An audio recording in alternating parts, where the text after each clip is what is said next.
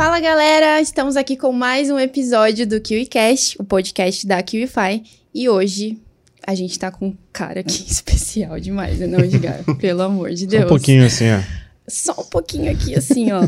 200 milhões de reais faturados na internet, fazendo coisas que muita gente ainda nem sonhava que era possível. Esse é o cara que manda em tudo na Wi-Fi. Se ele quiser, esse estúdio fica azul, vermelho ou verde mesmo, tá? Ele, ele é o cara tá, que quem manda. tá aqui. mandando é você, mano. Arthur Ribas. Arthur Ribas. E aí, e aí, beleza? Beleza? Obrigado por me convidarem. Obrigada por estar aqui. prazer imenso te, de te receber aqui no nosso podcast. Ou seu, né, também. É, você. é de vocês, vocês que. Arthur, eu acho legal a gente começar dando um overview da sua história. Tipo, como que você começou na internet? Tem muita gente que pergunta e tem muita gente que se encanta também com o sucesso é, no empreendedorismo e tudo mais, Tão novo também, né? tão novo. Então, fala pra gente um pouquinho disso. Tá. é, eu comecei. Não, como é que a gente começa? Não sei. O que, que você quer saber? O- Do início Do lá. início. O que, que você Isso. fez? O que, que você fazia? Você gostava de fazer quando era Então, eu né? sempre fui viciado, assim. Eu era viciado em jogos online, em Tibia. Que muita gente que assiste deve já ter jogado. Então, ali quando eu tinha os meus 14 para 15 anos, eu, eu criei servidores pirata de Tibia, que era bem, bem comum. E aí eu comecei a aceitar doações nesse jogo e para manter no ar. Então, na época, eu tinha um custo de 150 reais do servidor do, do Tibia. E aí eu cobrar, comecei a cobrar 5, 10 reais para vender itens no jogo, e aí isso aí virou um negócio. Na verdade, as pessoas começaram a pedir na época para pagar para ter alguns benefícios extras, e eu fui, fui aceitando, fui aceitando, e virou um negócio. E quando eu vi, a gente tava faturando isso em 2010, eu tinha uns 15 anos, mil reais, dois mil reais por mês. Quem 15 pra quem anos- tinha 15 anos, isso naquela época o dólar era menos de dois reais também. Então era, era uma quantia assim. O salário mínimo era, era 500 reais, se eu não me engano. Você ganhava dois salários mínimos jogando. Dois, três, quatro salários mínimos. É, Deixando a galera jogar, né? exatamente. É. E aí a gente foi criando vários servidores. Na época eu conheci o, o meu antigo sócio, o Edel. Ele era o dono da empresa de hospedagem de jogos. Que eu, que eu tava pagando pra hospedar. E aí ele até viu que assim, pô, tá, tá dando certo o, negócio. E ele propôs uma parceria de ele prover os servidores é, mais como, ele, como se ele tivesse investido. Porque na época eu tinha um pouco de medo, assim, de... Como é que eu vou Gastar, né? é, expandir, expandir o negócio, alugar mais servidores, fazer. E ele falou: não, eu dou os servidores pra você. Ele tinha 15 anos também. Nossa. E você cria os, cria os jogos aí. E, e foi o que a gente fez. Então, aí foi expandido, a gente chegou a ter 16 servidores piratas, que na verdade é não é nem permitido, assim, é, é- é uma cópia do jogo original, né? Mas enfim, a, a galera gostava, acho que tinha até mais jogadores no Tibia pirata do que no original. A gente chegou a ter 16 servidores. A gente, eu fiz um sisteminha, eu, eu programei na época, né? No, conectava ali no, no PagSeguro, aceitava os pagamentos e também depósito bancário. A galera fazia o depósito naquele, no envelope, botava o dinheiro no envelope e depositava. E aí eu, eu ia lá todos os dias no, no meu extrato do banco e, e eu via os depósitos e aí eu ia dando os itens para as pessoas dentro do jogo. Ou seja, você começou a jogar e virou negócio.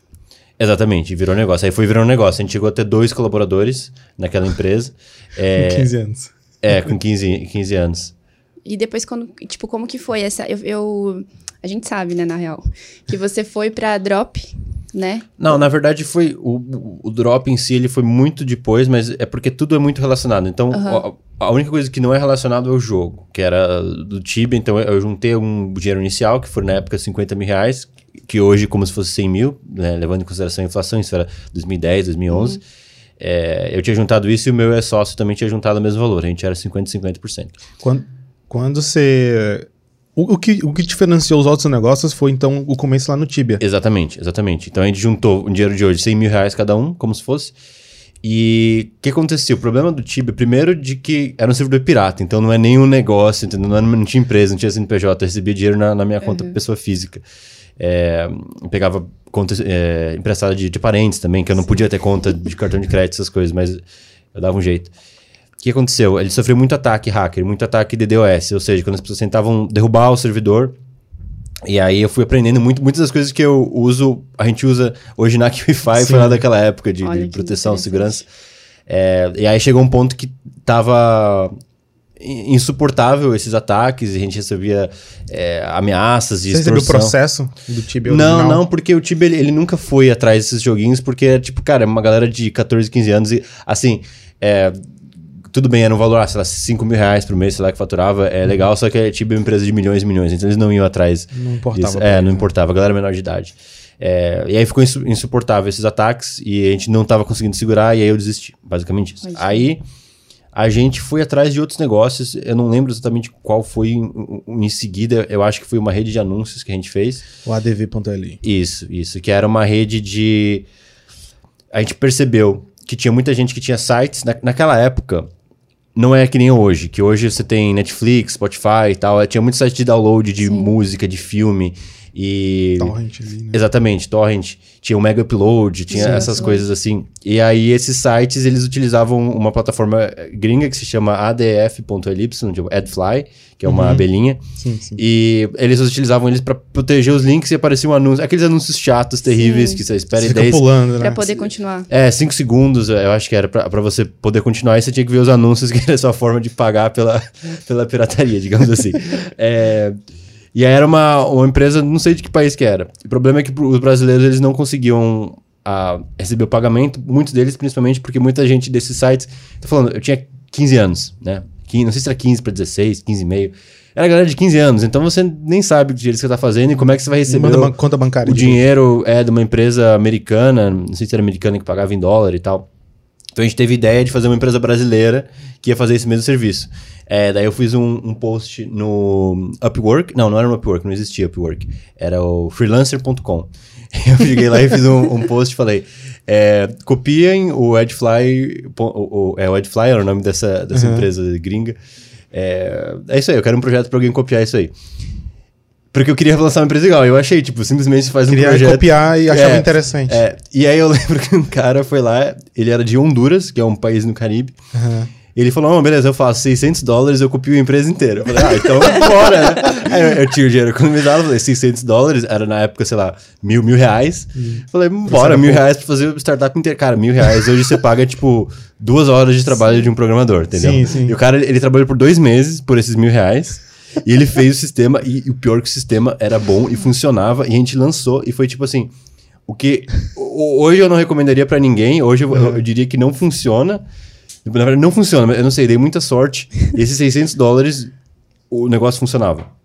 E, simples- e não teve mais alteração, não foi tipo assim, todo dia ele tava mudando, não, ele falou assim, tá entregue o pronto, sistema, tá pronto, é, é só vender agora. Não tinha bugs. Ele ainda deu em português, espanhol, que ele falava espanhol, a, a língua lá de Honduras, e inglês.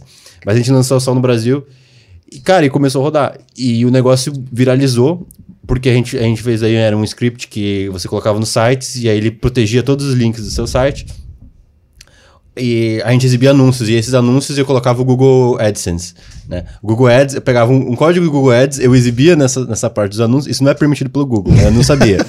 É, e eu tava meio que... Descobriu da pior forma. Tava re- revendendo ali, e aí a gente começou a faturar, acho que, sei lá, faturou 3 mil dólares no- nos primeiros meses, assim, do Google, eh, o Google nos Caracas. pagou, e eu pagava pra eles um preço por clique, ou, ou não, era por mil cliques, né, né no, no- mil visualizações, né, o CPM.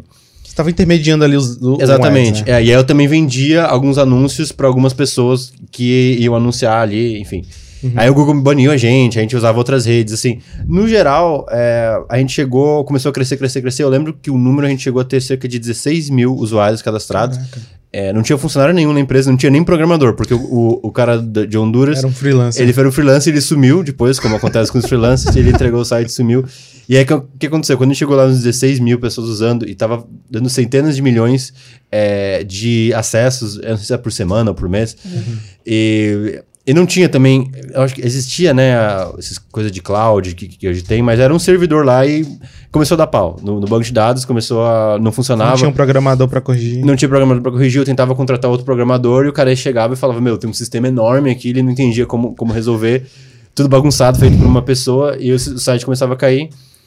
E, e foi assim que essa empresa quebrou. Basicamente isso. Quebrou porque ela não tava technical funcionando mais, né? Não tava funcionando, começava a cair, cair, cair, e a galera ficava puta. Falou, pô, é, porque é, ficava caindo e afetava os donos desses sites. Se você ia acessar, não dava pra acessar. É, então nisso aí eu tinha uns 16 anos. Sim. É, só que an- logo antes de cair, eu comecei a observar os anúncios que rodavam. E a galera que comprava anúncio na gente, porque eu vendia, que nem eu usava o AdSense, quando o AdSense nos baniu, a gente colocou uma, uma coisa lá pra você Usar, né? Você um podia Facebook pagar. Ads, né? É é um Facebook Ads, mas era assim, não tinha targeting, não Sim, tinha sim, sim. é, audi é, público. Era simplesmente você. Ele era todo de forma orgânica, a parte que ele foi distribuído a- entre o público de 16 mil usuários. Eu- Eu acho que era, era 16 mil sites, né? Uhum. Não, não- nem todo mundo tinha site, né? E ele tinha centenas de milhões de page views ali. Era, era aleatório, assim. Eu acho que, tipo, ia gastando, aí acabava os créditos, e, enfim. Aí E você aí- começou a obs- observar esses anúncios. que eram feitos por afiliados. Daí que eu aprendi o que era o mercado de afiliados. Porque eu tentava olhar, estavam vendendo coisas, cursos, e-books, produtos. Clickbank, era, usava? Eu, eu acho que sim. Eu não lembro se foi essa época, mas eu lembro que eu olhava os links é, de rastreio, né? E do mesmo jeito que hoje você tem um link da QIFI, coisa assim, eu olhava os links e eu via umas empresas, e eu via as empresas gringas que estavam links e eu ia atrás desse link. O que, que é esse link aqui? Curioso, né? É, aí eu descobria ó, que eram, eram redes de afiliados dos Estados Unidos, do- da Europa, do Canadá, sei lá. E a galera tava rodando ofertas. Que é basicamente o mercado que a gente tá hoje. Aham. Então, e aí eu tava vendo a galera gastando nessas ofertas, anunciando, e eu, e eu sabia mais ou menos quanto que tava transitando de tráfego ali. E eu tava vendo, tipo, gringos rodarem ofertas, às vezes em inglês, no Brasil. Eu vi gente rodar oferta em espanhol, no Brasil. É, eu vi gente é, co- cobrando em dólar, mas todo mundo cobrava em dólar. E eu vi, nossa, mas que coisa estranha, tipo, e, e o pessoal tá investindo dinheiro nisso, E tá dando Tá, retorno. tá- eu, eu falei, supostamente deve estar dando algum retorno pra eles. É, então aí que eu, eu tive uma ideia, pô, e se eu fizer algum produto tipo desses ali, só que eu fizer é, meio que traduzir a- a- as coisas e fazer no Brasil, fazer minha, minha- minhas próprias, eram uns e-books, tinha cursos de marketing digital, coisas de ganhar dinheiro online, tinha as mesmas coisas que vende hoje naquela época, exatamente igual. É, e aí foi isso que eu fiz. A gente viu um, um desses produtos, que era um infoproduto, que ensinava a ganhar dinheiro online. Era uma coisa bem básica, assim, uns e-books. Eu não lembro direito, porque foi tantos produtos, mas acho que esse foi, esse foi o primeiro. Eu basicamente paguei um designer, faz, faz uma coisa similar, a gente reescreveu meio que o texto. É, e aí a gente criou ali o, o produto, que era como se fosse chamado os PLRs que o pessoal chama E hoje. você já né? tinha encerrado lá o, o Ad Network. Não, a Ad Network tava Rodando. não, vamos dizer, ela tava Capenga. morrendo, entendeu? Tava eu já tinha capenga falado ali, né? assim, eh, vai acabar o negócio, então, tipo, a galera tava saindo, né? E ela tava meio que quebrando, só que como a gente tinha milhares de sites, ainda tinha um tráfego vindo ali. E aí, só que o que, que eu fiz? Eu fui atrás dessas redes de afiliados que estavam rodando, e eu bati na porta deles, literalmente, né? E falei, tipo, ó, eu sou o Arthur do Brasil, eu vi que vocês estão anunciando esse tal de produto, estão anunciando, rodando tráfego aqui no Brasil, e eu expliquei por A, por A mais B por que não fazia sentido você estar vendendo um produto em espanhol ou em inglês no Brasil e cobrando em dólar. E olha só, eu tenho meus produtos que são em, em Português. real, em português. Eu coloquei o link do PagSeguro na época. É, cobrava em real. E aí, é, a maioria do pessoal me ignorou. E aí, uma dessas redes de anúncios, ela falou: não, beleza, vamos testar, fazer isso aí. Você faz um pré-pagamento. Eu fiz um pré-pagamento que eu acho que foi de mil, mil e quinhentos dólares. Como fosse comissões dos afiliados, e eles tinham os afiliados deles. Eu fiz um pré-pagamento e eles começaram a vender. É, eu ajudei nos anúncios, todas essas coisas.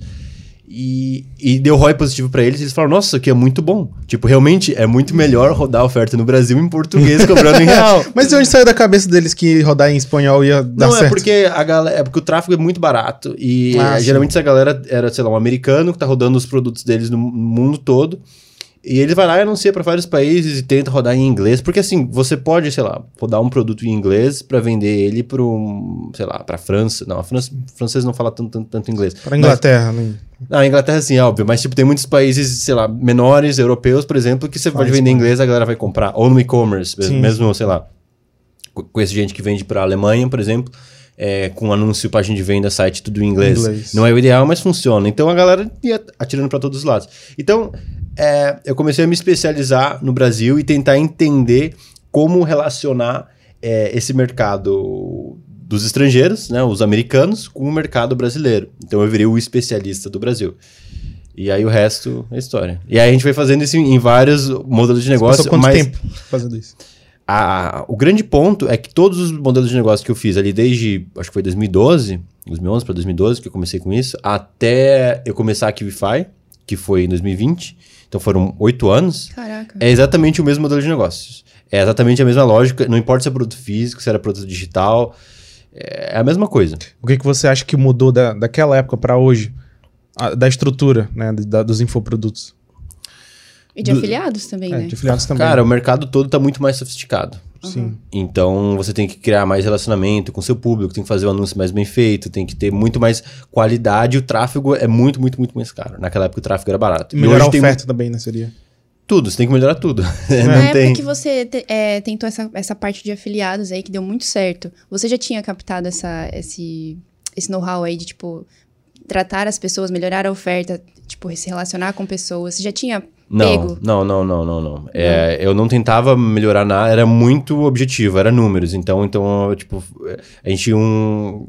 Fazia uma oferta e vende e pronto, dava Ah. positivo e negativo. Eu não ligava, não dava mínima pra se. Se alguém tava gostando ou não. É, era número. ah, Entendeu? tá vendendo, beleza. Acho que É, tá você faz o gostando, tchau. anúncio, testa vários anúncios, deu ROI positivo e negativo. Entendi. É, isso que, vamos dizer, é totalmente diferente do, da, da- depois quando eu fui amadurecendo, evoluindo, aprendendo mais, pra criar um- uma empresa como, como a Qify, é totalmente diferente. É meio que tem que esquecer todo aquele resto. Sim. Mas era um jogo de números, comprar tráfego. Pode crer. E, e como que você entrou, assim, no mundo de infoprodutos? Eu pegava esses produtos, mas na verdade foram poucos produtos. Eu via, eu comecei a ver, tem ClickBank, tem essas redes, estran- eh, essas redes de fora, e a gente tentava adaptar e trazer para o Brasil esses produtos e dar para os afiliados gringos rodarem. É, e às vezes um produto funcionava, às vezes outro não funcionava. Aí que chegou um momento que os produtos começaram. É, começou, não, não começou a saturar, entendeu? Mas eu comecei a tentar olhar outras coisas de que mais que será que eu posso vender na internet que tem a mesma lógica. E aí eu, eu me deparei que ah, o e-commerce tem a mesma, é a mesma lógica, exatamente a mesma coisa. É, vo- você tem uma oferta, né? Tem um anúncio e o pessoa vende e a pessoa compra. E ela É. recebe, ela consegue pegar. Ela recebe, né? é, mas a lógica é a mesma porque você faz o anúncio, você tenta vender a solução para algum problema. A diferença é que por trás você tem é, um- estrutura de logística e tudo mais Sim. que você não tem no infoproduto, então sua margem é menor, mas também funciona, sabe? Você chegou a fazer algum curso? Alguém te ensinou? a- não, nunca fiz nenhum curso. Nunca 100%. fiz. É. Chegou a encontrar algum, algum negócio e foi É, tentando fui modelar tentando- ele, né? Exatamente. Fui tentando en- entender, assim, ao avesso, como Ah, é que funciona. reversa. Exatamente. Qual a lógica por trás e a mesma coisa. E aí foi indo de. A gente, na verdade, antes a gente fez e-commerce físico no Brasil. A gente vendia, por exemplo, cosméticos, então tinha é, fornecedor local e tudo mais. Mas tudo sempre foi muito moldando no que os americanos já estavam fazendo e falava, vou trazer isso pro Brasil. É, ou tinha gente fazendo isso no Brasil também já. É, E como que você identificou o produto pra tudo para vender? Você vendeu cosméticos. Não, não, você não tentava identificar, você fazia testes, entendeu? Então, vamos dizer, se eu vou vender um produto físico, o que, que faria? Óbvio que talvez não tanto no começo, mas digamos, depois que eu entendi a, a lógica, você faz uma página de vendas, eh, faz os anúncios, tenta vender sem ter o estoque do produto. Eh, ou você, tipo, nem precisa precisar os pagamentos, só vê quantas pessoas chegam no checkout, por exemplo. Ou se você. Quantas pessoas tentaram comprar? É, né? você tenta chegar o mais próximo possível da intenção de venda e aí vê, não, isso aqui vai ter um CPA baixo, eu vou é, ir pra frente com esse produto. Então, a gente tinha uma- chegou a montar uma estrutura é, de ficar testando diferentes ofertas e produtos. Isso, óbvio, foi alguns anos fazendo isso, eu fui entendendo, eu fui contratando gente, é, eu e o meu, meu sócio, eu sempre tive sócio nesse, nesse tempo, e a gente foi contratando gente, foi montando uma estrutura de criação, de validação de ofertas. Chegou a ter quantas pessoas trabalhando contigo ali naquela época do e-commerce? Ah, eu acho que o máximo deve ter sido umas 22 pessoas, 23. Todas elas locais. Hum. Fisicamente. A gente tinha um escritório em Balneário e um escritório em São Paulo. Mas qual- ninguém ia pro escritório de São Paulo. E qual que foi a sua maior dificuldade nessa, nessa época que você tinha essa empresa com essas pessoas abaixo de você? Já que você já não tinha experiência, mas, tipo, foi crescendo, foi, as coisas foram acontecendo, como é que foi pra você? Eu não tive dificuldade em, termos de gerir a empresa em si. A dificuldade era no modelo de negócio. Ou seja, a gente está falando de um modelo onde eu estava pulando de oportunidade em oportunidade. Eu achava, ah, qual o produto que eu vou ganhar dinheiro agora? Eu vi o que os americanos estavam fazendo, o que, que dá para eu trazer para o Brasil ou não. Tanto fazer isso em, em produto, com produtos com estoque local, às vezes. É, tinha, é, tinha que procurar fornecedores locais, ou pessoas que vão produzir, ou alguém já tinha um produto aqui, ou mesmo dropshipping, que é a mesma lógica. Então, todos esses modelos de negócio são exatamente iguais. Só muda o que você tem atrás para entregar o produto. E a dor é que o produto para de vender. Então, você acertava, acerta um produto, vende, vende, vende, vende. E aí o- o, Saturava, né? É, não sei se a palavra é saturar, porque sempre aparecia outra pessoa depois conseguia vender, mas ficava mais difícil vender ou a sua margem ficava mais espremida. É. Entendi. E como que você. Como que surgiu a QFI dentro de tudo isso? A KiwiFi surgiu depois do momento que eu já tinha acumulado um dinheiro legal, já tinha feito uma boa poupança. Tipo, todo esse tempo que eu fui fazendo essas coisas de internet, com infoproduto, e-commerce, dropshipping. A gente vendeu também para fora do Brasil antes, então é, eu tive, tive empresa no, nos Estados Unidos, a gente vendia para mais de 30 países, e alguns, né, Japão, etc. E aí eu cansei desse pula-pula que eu acabei de falar, que é a maior dor. Então, toda vez eu acertava um produto muito bom, ou um, dois produtos, e mesmo tendo a equipe e estrutura para eu ter, vamos dizer, três produtos vencedores rodando ao mesmo tempo, é, chegava e falava, putz, agora parou de funcionar tudo, meu Deus, tô cansado. Voltou no zero de Vou novo. desistir desse negócio. Aí eu falei, não, eu preciso ganhar mais, Mais dinheiro. Aí eu ia lá e fazia de novo, tentava achar outro produto vencedor. E aí achava. e às vezes demorava mais, às vezes demorava alguns meses, às vezes era rápido. Che- Chegou um momento que tu. é, tipo, não posso dizer que era uma crise existencial, mas assim, de propósito. né? O que, que eu tô fazendo isso aqui? Não, Seria não, isso? não era. Eu não diria que chegava a ser de propósito. É, eu nunca tive muito essa pira. Tem muita gente que fica falando, ah, de Sim, propósito. sim. Eu nunca tive. Eu só, tipo. Eu não tava Fazia. mais me diverti, divertindo tanto. Eu tava falando, cara, não tá mais tão divertido fazer isso. E eu falei, eu, eu acho que eu queria fazer algo mais relacionado à tecnologia, mais voltando um pouco àquela, àquela, àquele tempo network. antes. É, e eu tinha mais experiência. Então, ne- nesse meio tempo, é, a gente tentou levar essa, essa ideia também. Eu, eu vendi na África, eu tive empresa na Nigéria, é, no Quênia, mas principalmente na Nigéria, de e-commerce, com estoque local, com escritório. E a lógica sempre foi a mesma: trazer produtos de um país para o outro e vender lá no mercado virgem, digamos assim. Só que aí um momento falou, pô, descansei, e aí eu tinha uns 23 anos, eu acho. É, hoje eu tenho 27. 23 para 24, sei lá. Ahn, e eu falei, pô, já economizei uma boa grana, tô bem de vida, tipo, já aproveitei, eu não, não tenho filhos, não tenho família para sustentar, então eu vou largar tudo isso, mesmo sendo um negócio que me dava um bom lucro, e eu vou focar em tentar criar uma empresa de tecnologia, porque eu quero fazer algo mais de longo prazo, eu não queria mais ficar criando um negócio E ele morrendo. e ele morrer, aí eu falei, agora eu tenho que criar um outro, criar do zero e recomeçar. E aí eu tentei criar uma Qual, startup. qual foi a primeira startup que tu tentou? É porque logo antes disso eu tava com uma empresa na Nigéria, né, de e-commerce. Aí eu, eu achei muito interessante o mercado de lá e eu falei, eu quero fazer alguma coisa aqui. A gente tentou criar um, um PayPal na Nigéria. Eu chamei o Marinho, que hoje é o cofundador da, da Sim, Kibify. Foi nessa época que, que eu chamei ele e falei, Marinho, vamos criar uma startup? Eu já conheci ele há alguns anos. Ele falou, bora. E aí a gente tentou criar um PayPal na Nigéria. Deu errado. Quanto tempo? Quanto? Ah, a gente tentou por uns três meses, eu acho. Aí não deu certo. Ele chegou a ter prejuízo? Você saiu no negativo do Tu- negócio? tudo isso saía negativo. Porque eu, eu- primeiro que eu parei de ganhar dinheiro antes, e eu zerei, tipo, eu poderia ter mantido o outro negócio atrás. Só que eu resolvi falar, não, eu, eu preciso dar esse pulo direto e eu quero não quero ter várias coisas. Eu não consigo focar em muita coisa. Até isso eu acho que tem muito da forma que a gente lida até na Kivify, eu faço poucas coisas. Nossa, tá quente aqui, não dá pra aumentar esse. né? Eu acho que é a porta. né? É, se eu fecho a porta aí, porque, porra, tá começando a suar Sim. aqui. É, não precisa cortar, não, deixa aí que fica bom. Tô, tipo, suando aqui. Dá uma diminuída aí, ô, produção. Hum. Onde é que a gente tava? Que Tava você deu prejuízo, todos Tava saindo no prejuízo Hum. em todos os negócios, porque não tava focando. É, não, tudo deu, cara. É, Um prejuízo foi de uns dois anos e pouco, dois anos e meio, talvez, assim. Então, Tentando dois anos e meio negativando cada vez mais. Só. Porque eu, eu, eu zerei a minha renda, então eu falei, eu não consigo fazer várias coisas ao mesmo tempo. Impossível pra mim. É, então eu falei, eu vou largar tudo. Falei pro meu, meu, meu ex-sócio, falei, cara, eu vou sair aqui. Ele ficou tipo, meu, como assim? Porque eu falei, eu, eu- eu acho que não ia dar certo se eu tivesse aquela coisa atrás ali. E eu comecei a estudar sobre startup, a gente fez essa aí na, do PayPal, deu errado, e eu pagava o salário, por exemplo, do Marinho, a gente tinha um poucos ali outros colaboradores que eu também estava bancando, então eu estava bancando do meu bolso, além dos meus próprios custos de vida. O investidor era você mesmo. Exatamente.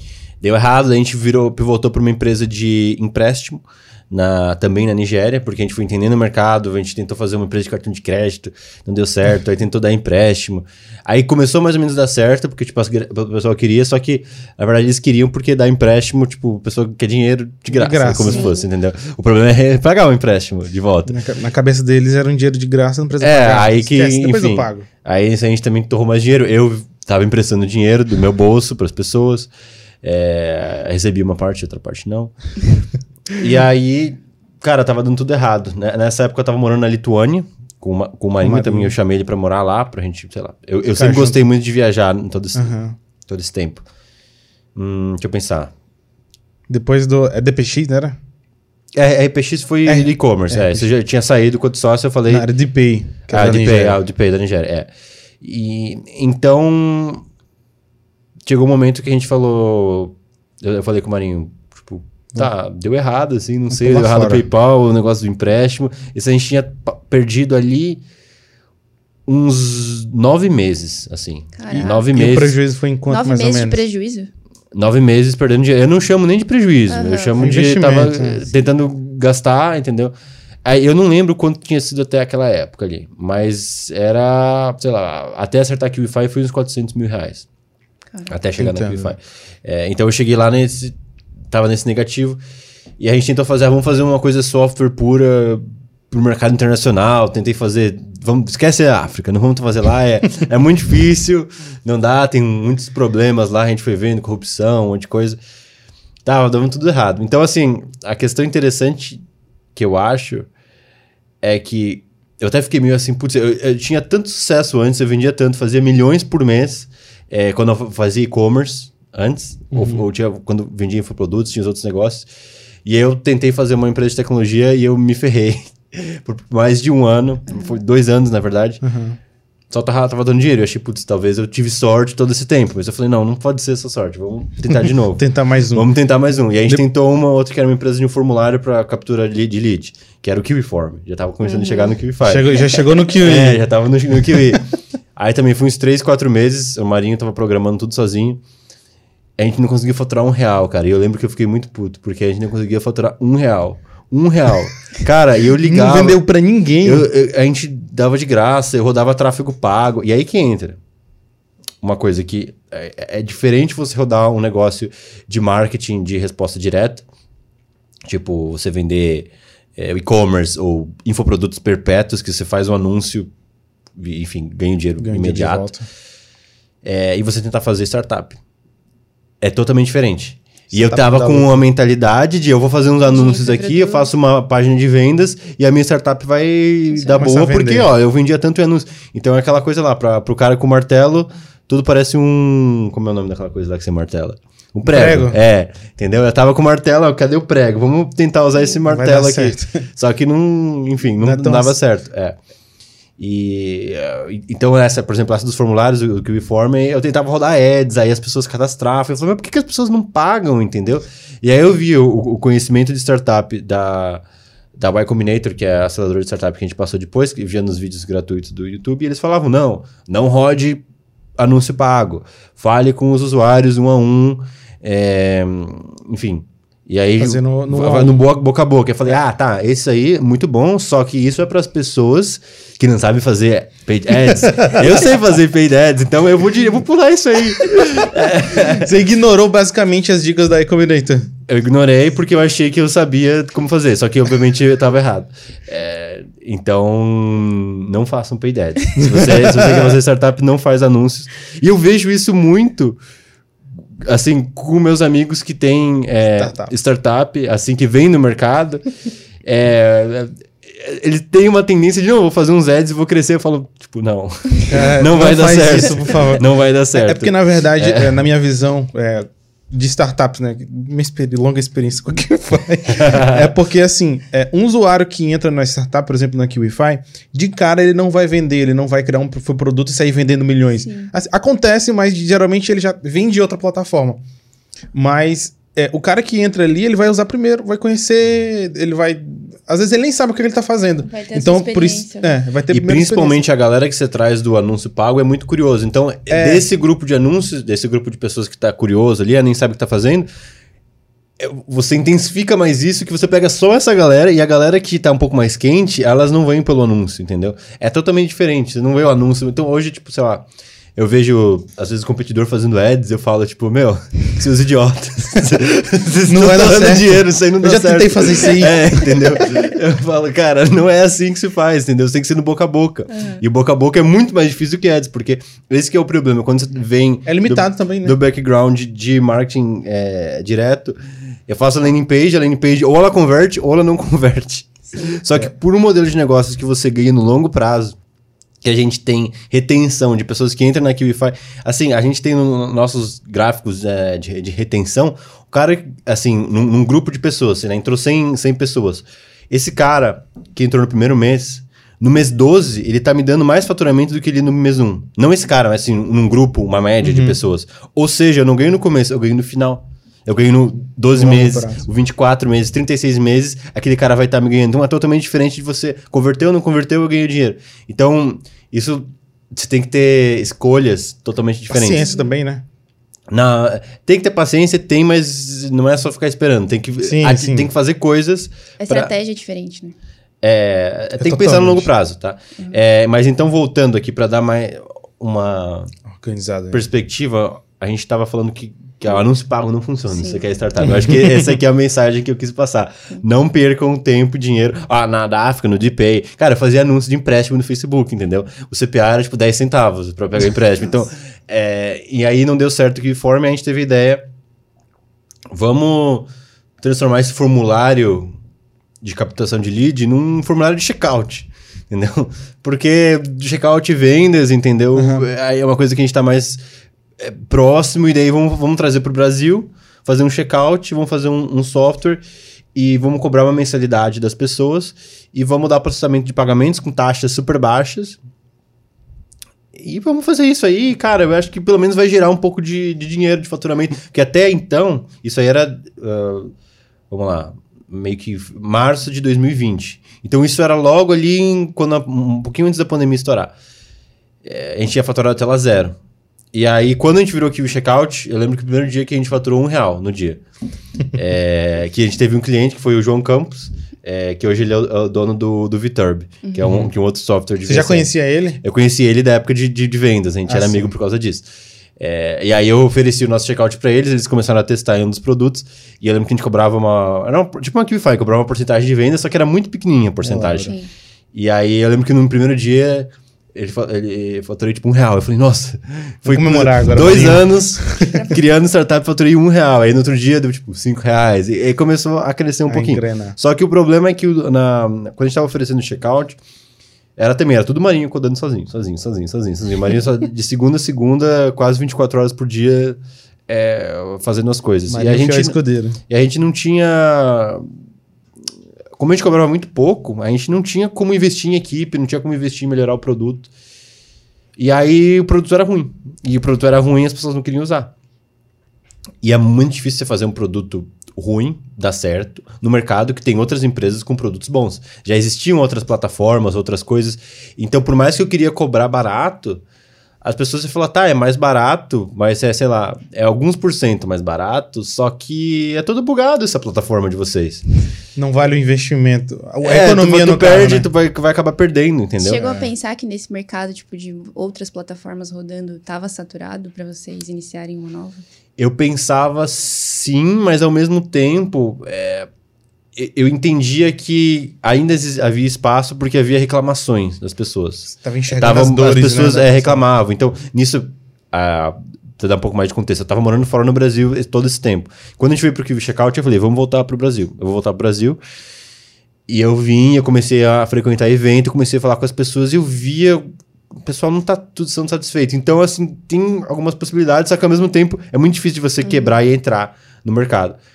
É, a gente, a gente chegou até a processar pagamentos para dropshipping uma época. E é drop, enfim, é um outro negócio, tem mais riscos. é, a gente viu bastante coisa, eu falei, não, não quero estar nesse mercado.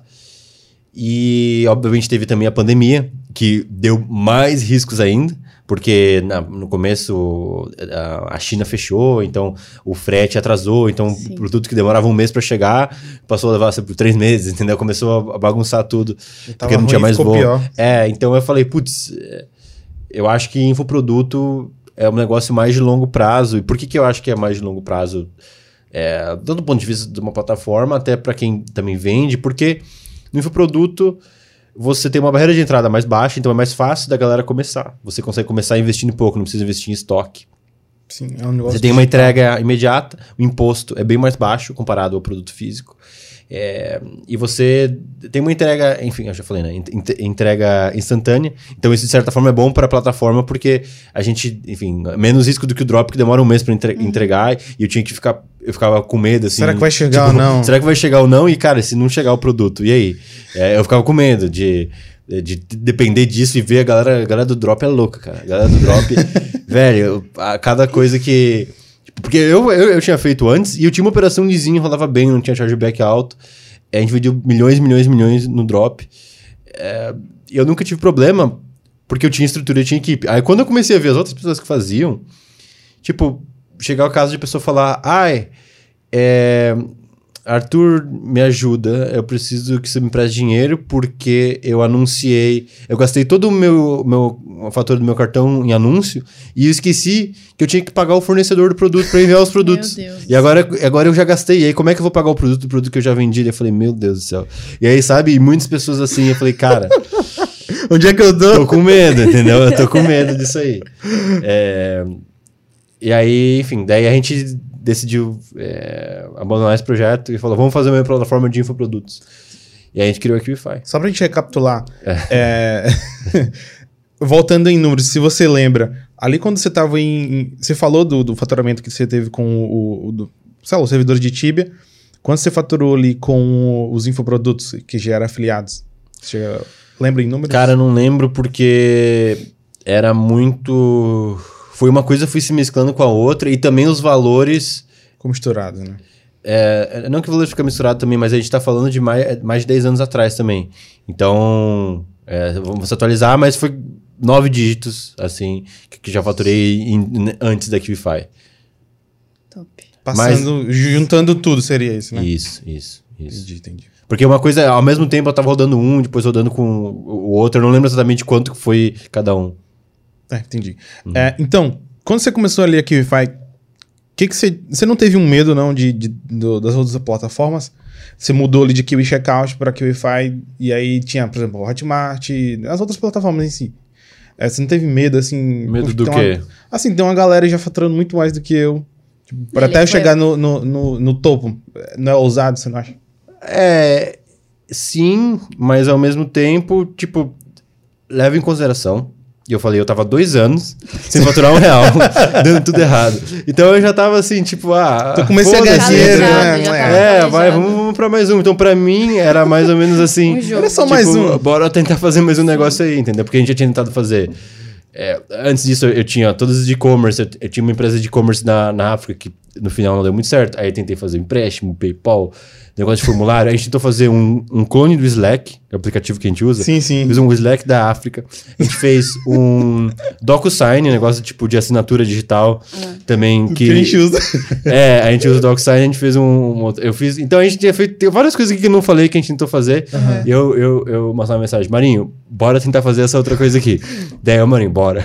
O, Aí o ela- Marinho era o mais corajoso, né? Que ele sempre aceitava os seus convites. É, o Marinho, ele. Qualquer coisa se chamar o Marinho, ele tava topando, assim, né? Não sei como, mas. Ou seja, foi uma bagagem enorme até chegar na QIFI. Exatamente. Então, quando na QIFI, Começou a dar vamos certo. dizer assim, é, não era... Eu já não tava mais, eu não tava com aquela expectativa. Muita gente vai começar um negócio e fica pensando, ai, será que esse negócio vai dar ou não dá? Eu falei, cara, já tá tudo dando errado, entendeu? Então vamos mais um. Se mais um der errado, é, né? a gente... um pro outro, É, então, vamos de pro novo. outro, entendeu? Qual que foi o teu investimento inicial na QIFI? E qual área foi principal ali? Foi desenvolvimento, é, programadores. Assim, eu não lembro exatamente quando foi o da Kibify. Eu lembro que o total nesses dois anos foi uns 400 mil, que nem eu te falei. Eu não sou muito bom em separar, assim, quanto foi em- Uhum. em, cada um. Porque às vezes tava, tava terminando um e começando o outro.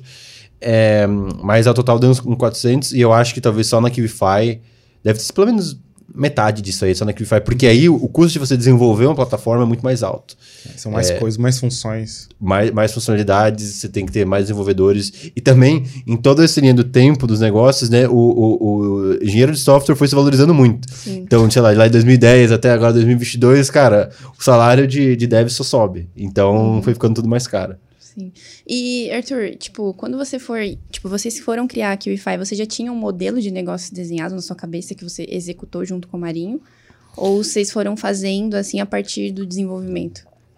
Não, eu sabia exatamente sabia tudo o que fazer. É. Eu sabia, na verdade, a, o modelo da QIFI, o modelo de negócios, ele é exatamente, tipo, Igual aos do outros. início eu falei, tipo, tive a ideia, eu tive toda a ideia do, do início ao fim, e eu tô só executando ainda aquela mesma ideia que eu tive antes da gente começar a desenvolvê-la. Então, por quê?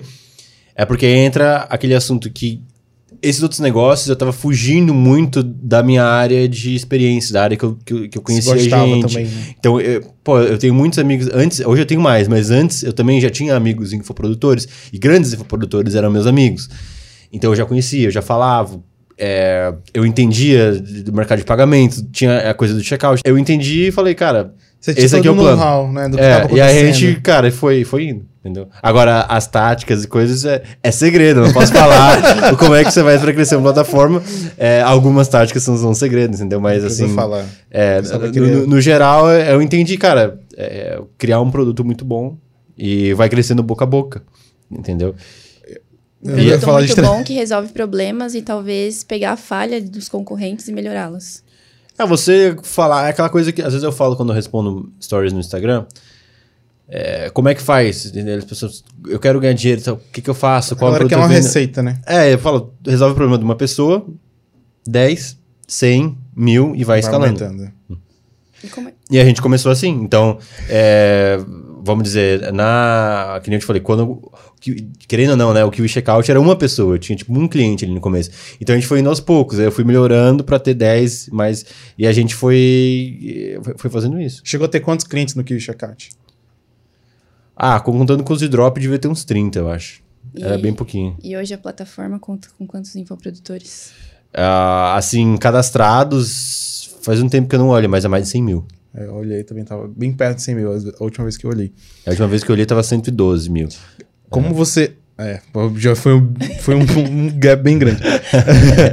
Como você disse que, que ficou muito feliz quando começou a faturar ali com a Kiwi Checkout, quando começou a dar certo na KiwiFi também, e teve aquele boom que eu acompanhei ali também, bem rápido, em poucos meses. Hoje você deve estar feliz da vida, né? pulando de alegria. Em que sentido? Como assim? não, não sei, né? Tem muitos clientes, começou a faturar recorrentemente e acabou que. Ah, não sei, como comparando, como, se, como você se sente com o crescimento. Hoje? Ah, é que assim, a, a, minha vida ela não mudou nada. De antes da Kivify para depois da Kivify, é, durante o crescimento, tipo, exatamente igual. Eu, eu, eu, faço as mesmas coisas, mesmas coisas que eu fazia antes, porque eu já tinha, tipo, economizado dinheiro, já tinha aquela coisa. E eu acho que isso também fez com que eu conseguisse ter uma visão mais de longo prazo e ainda ter. E tranquilidade. É, mas, não, é, sim, tranquilidade, mas ao mesmo tempo não, porque eu também, às vezes, eu ficava meio apreensivo. Falei, putz, que nem eu falei, será que eu acho que eu tava tendo só sorte, sorte, sorte antes, e aí agora acabou a minha sorte, entendeu? agora. Não, é, é, porque eu digo assim, né? no sentido de que você gosta da, da parte de tecnologia, assim, tá muito uhum. bem ativamente é, relacionado com a parte de software, das, das features. Features não é, como é que fala em português? É funções novas.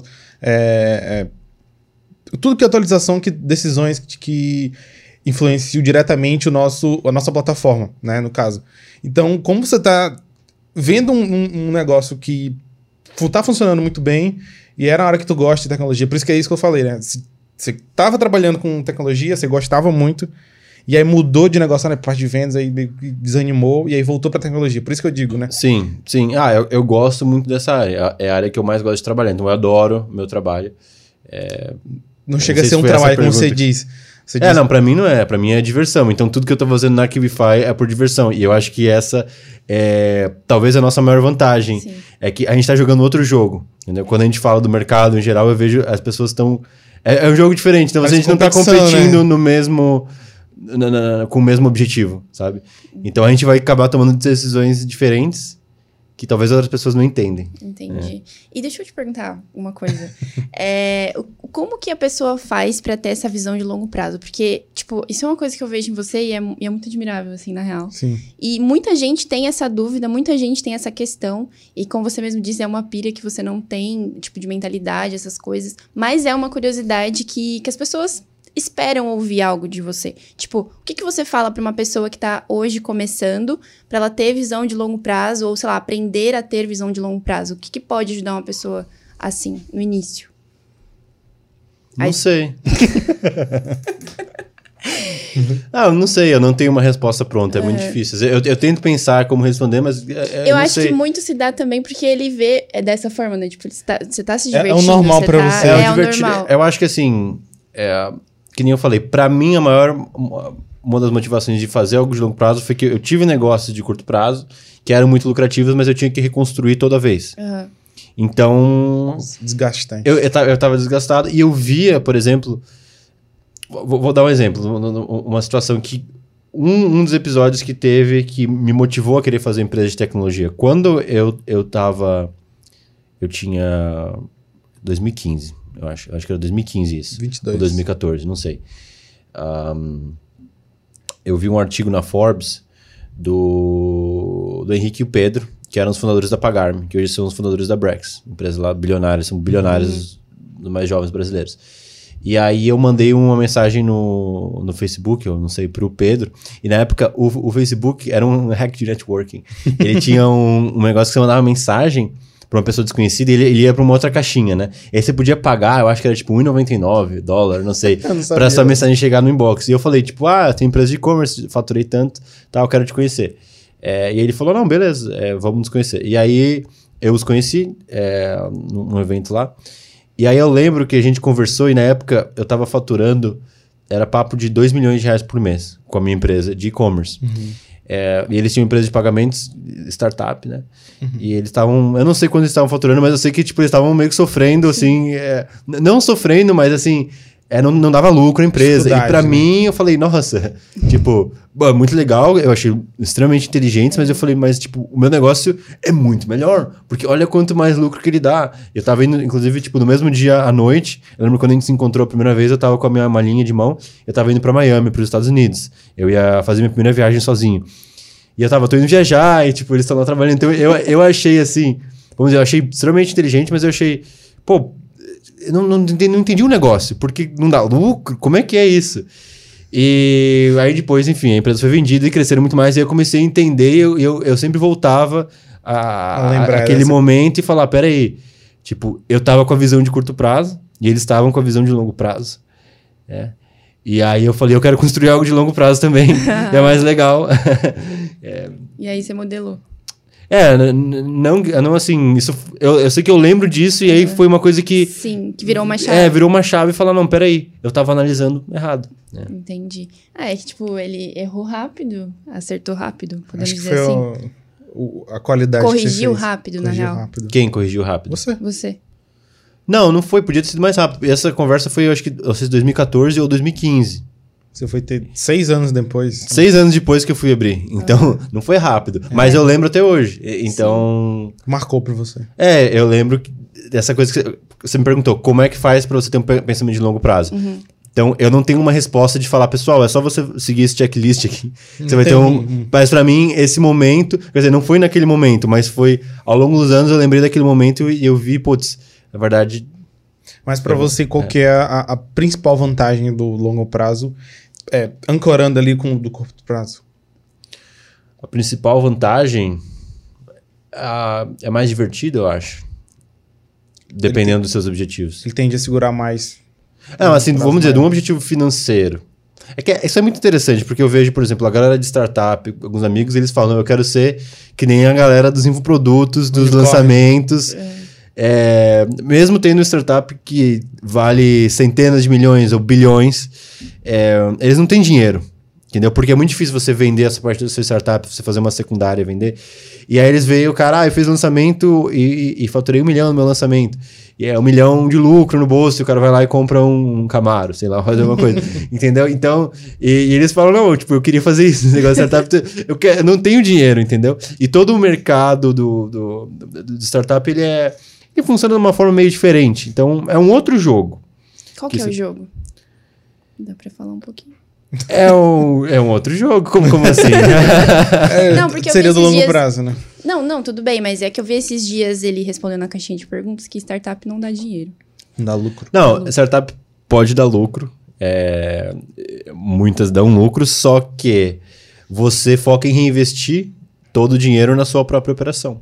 Uhum. Então você não, não foca em, em sugar ela, foca mais em investir. Não, não que seja uma regra total, sim, assim, mas sim. no geral é isso que acontece.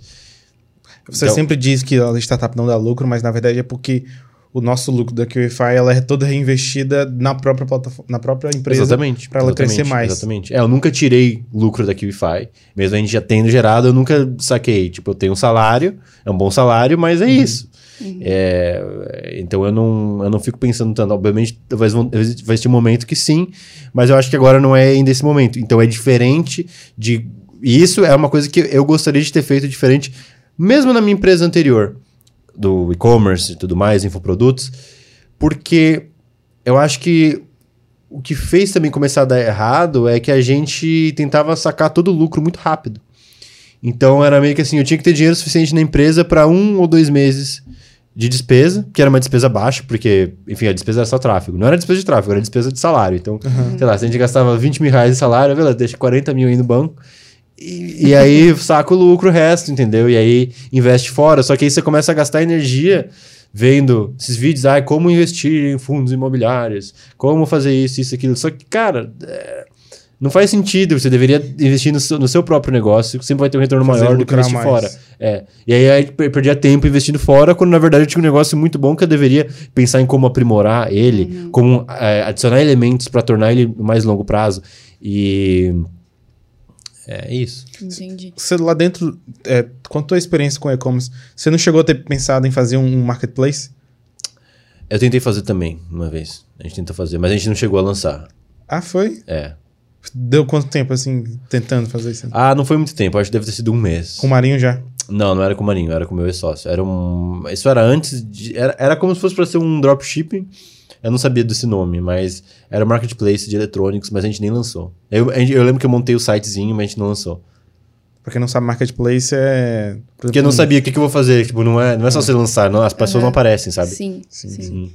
E quando você, tipo, quando que você viu que a QIFI, você imaginou que o crescimento seria tão rápido? Não. Não? Não imaginei. O, o, o tamanho da QIFI hoje é maior do que eu pensei que ela seria, tipo, no. Ah, tipo assim.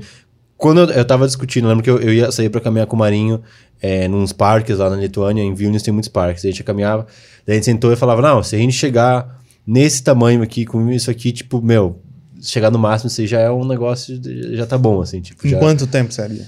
Ah, não, no, no infinito, assim, para sempre. Ah. Se eventualmente chegar nesse nível, já tá bom.